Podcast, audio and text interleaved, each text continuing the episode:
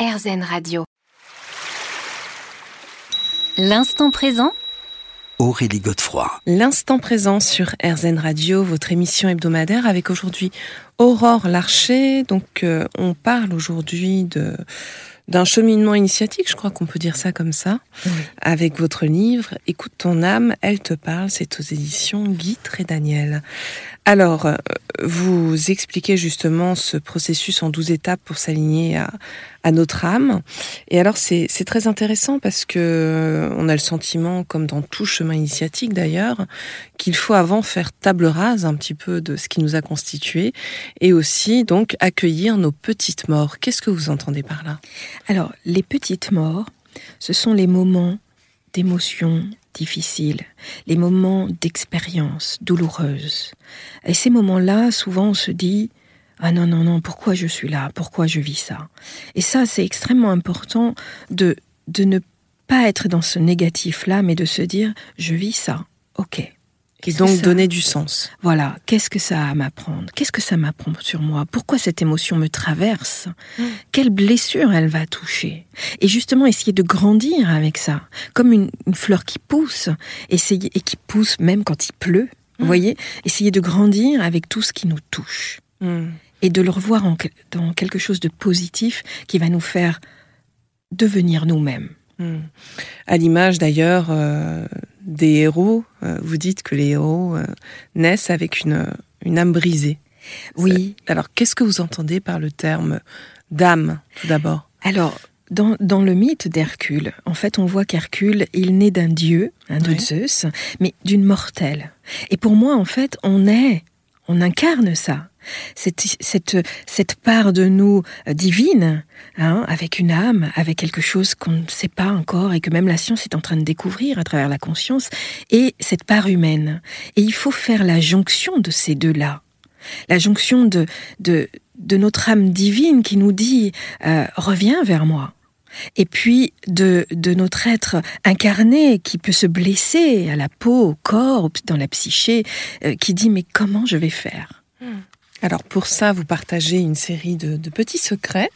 Est-ce que vous pouvez nous donner euh, justement quelques-uns de, ces secrets? Alors je peux vous parler par exemple... Euh, euh, des masques inconscients, pourquoi pas? Des masques inconscients, ou alors quelque chose qui me plaît bien, c'est les oiseaux de Stymphal. Oui. Les oiseaux de Stymphal. Stymphal, c'est un, c'est un lac. Et en fait, il y a des oiseaux qu'Hercule doit aller combattre. Mhm. Et en fait, ces oiseaux ont des ailes de fer. Et ces oiseaux, ils, ils crient, ils hurlent et ils font peur au peuple. Et en fait, ils parlent tout le temps. Et Hercule va les combattre, je fais rapidement, hein, à l'aide de la déesse de la sagesse mhm. et, du messager des dieux. Il va les combattre avec une timbale. Et il va émettre une vibration qui va les faire fuir. Mhm. Et, c'est, en fuyant, ces oiseaux, il va y avoir un grand nuage noir. Hein. Et quand il va continuer à, activer sa timbale, le soleil va venir. Et en fait, euh, psychologiquement et philosophiquement, ça veut dire ne va pas, choisis ta vibration. Ne va pas dans les, vibrations négatives du monde quelquefois. Mmh. Mmh. Prends une vibration positive.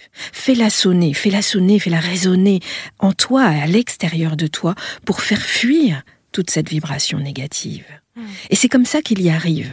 Les oiseaux s'en vont et ils vont dans l'île de la guerre, l'île d'Arès. Donc c'est très représentatif de je choisis la vibration que je veux être Et je, veux vibrer ça. C'est pas mm. toujours facile. Non, non, non, parce qu'en fait, on se, on prend la responsabilité, hein, euh, on décide. On décide, mais c'est pas facile parce que des fois, on est ému par des choses. Bien sûr, bien mais c'est bien la déesse de la sagesse, Athéna, qui va l'aider à lui donner cette timbale.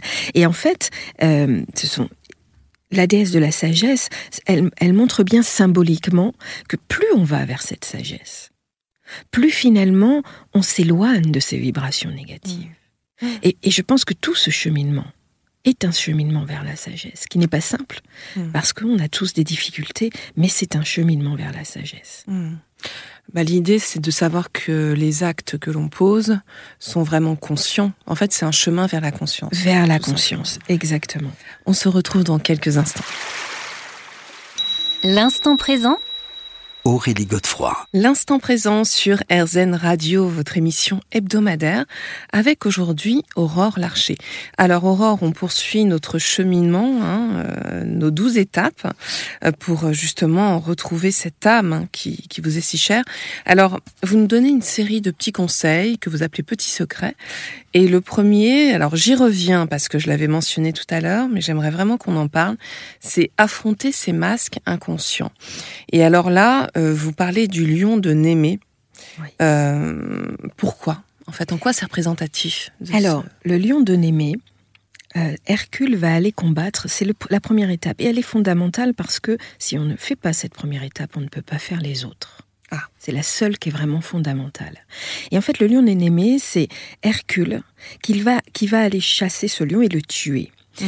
Et pour aller le tuer, parce qu'il est missionné, hein, pour aller le tuer, il va rentrer dans la grotte du lion.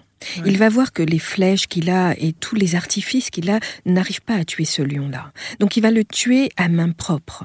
Il va aller euh, le serrer au collet et le lion va mourir quand il est dans sa grotte. Alors ça représente quoi? Ça, Et alors, je continue. Une fois qu'il est mort, ce lion, il va prendre une griffe de lion, il va dépecer le lion et mettre cette peau autour de lui. C'est symbolique, bien sûr. Hein. Et en fait, ce qui se passe, c'est que pour aller affronter nos peurs et nos, pour aller tuer ces masques, pour aller les, les, décapiter, entre guillemets, il va falloir rentrer à l'intérieur de soi, hmm. dans sa crotte intérieure, dans ses profondeurs. Parce que vous savez, les masques, c'est quoi? Les masques, ce sont les peurs. Quand on a peur, l'ego se réveille et dit non, non, moi, je ne veux pas avoir peur parce que je dois représenter quelque chose. Et là, on met un masque. Hmm. Et donc, on en a plein dans hmm. notre vie actuelle. Donnez-nous des exemples.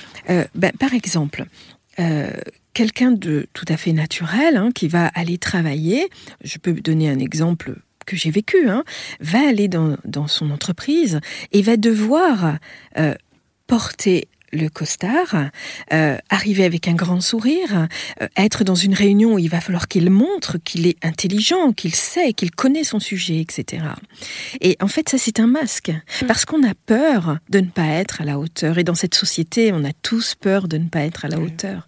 Et c'est un stress quotidien. Et retirer ces masques, c'est aller dans sa grotte et se dire, mais euh, en fait, que je sois à la hauteur ou pas, restons naturels, je peux me tromper, je suis un être humain. Hmm. Je hmm. peux me tromper. Hmm. Et donc ce lion-là, qu'est-ce qu'il va faire? Dans cette grotte, il va aller euh, tuer la peur pour pouvoir retirer ses masques et il va mettre la peau du lion sur lui. Qu'est-ce que ça veut dire?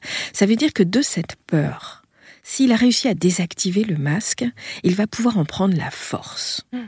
Donc en fait, on est dans la transformation, c'est une forme d'alchimie. Hein. C'est une alchimie. On va transformer finalement toutes les peurs que l'on a et se dire mais finalement, je suis ça. Mais j'ai déjà ces connaissances. J'ai pas besoin de plus. Mm. Je, vais juste être ce que je suis et je serai mieux accueillie comme je suis, mm. avec mes défauts et mes qualités. Oui, Tout simplement.